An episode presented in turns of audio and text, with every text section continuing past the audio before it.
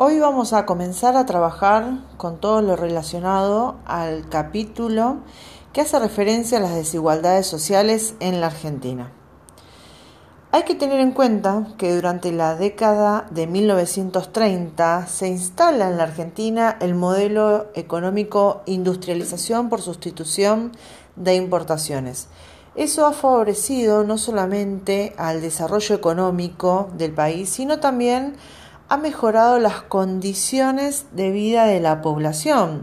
ya que al haber mayor producción nacional, eh, se fomenta o, se, incentiva la creación de las industrias y eso permite que haya una mejor oferta laboral, mejores ingresos y a partir de ahí se mejoran estas condiciones de vida. Pero lamentablemente en la década de 1970, con la finalización de este modelo económico y el comienzo del modelo neoliberal, los derechos de los ciudadanos han eh, caído y han desaparecido prácticamente, indicando que la desigualdad social se hizo cada vez más evidente dentro de los estratos sociales. Las medidas aplicadas eh, durante el modelo neoliberal fueron eh, diversas y a su vez eso ha caracterizado a este modelo y deteriorado las condiciones de vida, tales como la apertura económica, que eso indicó el cierre de, las pequeñas y de las medianas empresas, el aumento del desempleo, también otra de las características estuvo relacionado con el aumento en el precio de los alquileres, que eso también dificultó no solamente poder alquilar una vivienda, sino también poder acceder a la compra de, las viviendas propias. Eh, ha indicado el proceso de privatización de los servicios y de los recursos naturales, una ausencia total del Estado, entre otras características.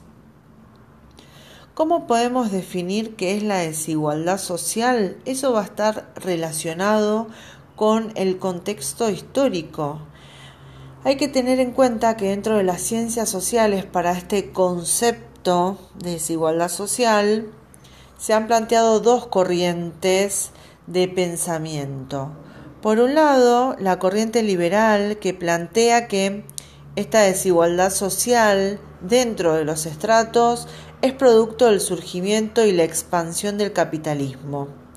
Y debido a eso ha generado una mayor desigualdad social, no solamente entre todas las sociedades, sino también en el desarrollo de los países.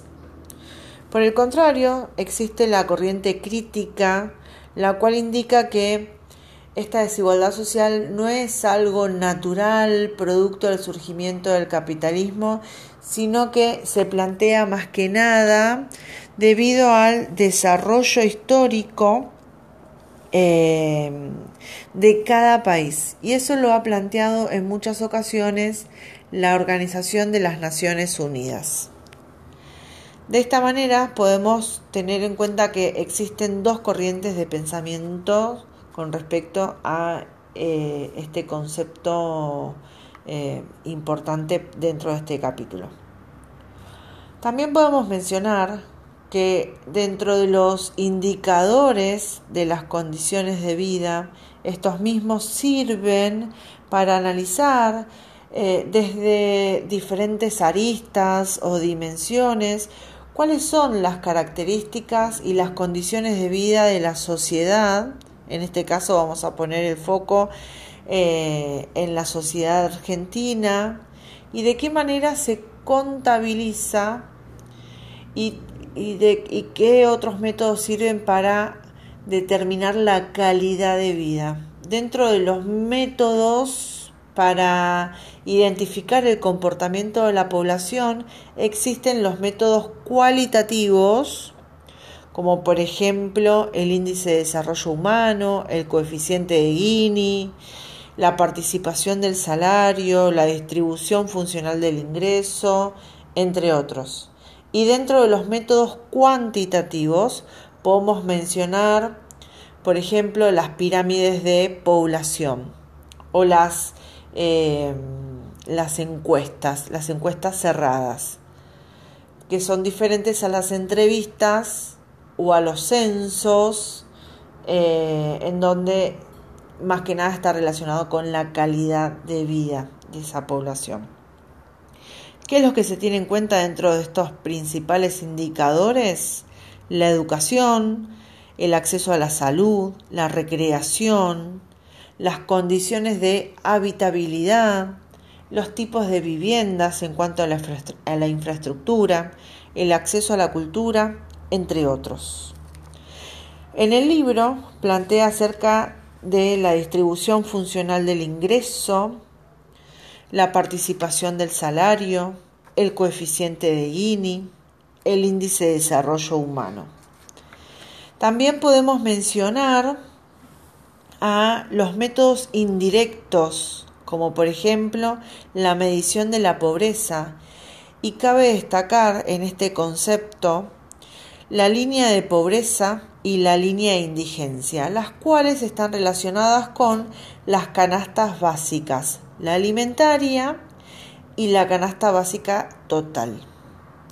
También podemos tener en cuenta cuáles son esas necesidades básicas las cuales la sociedad tiene que satisfacer para que las condiciones de vida,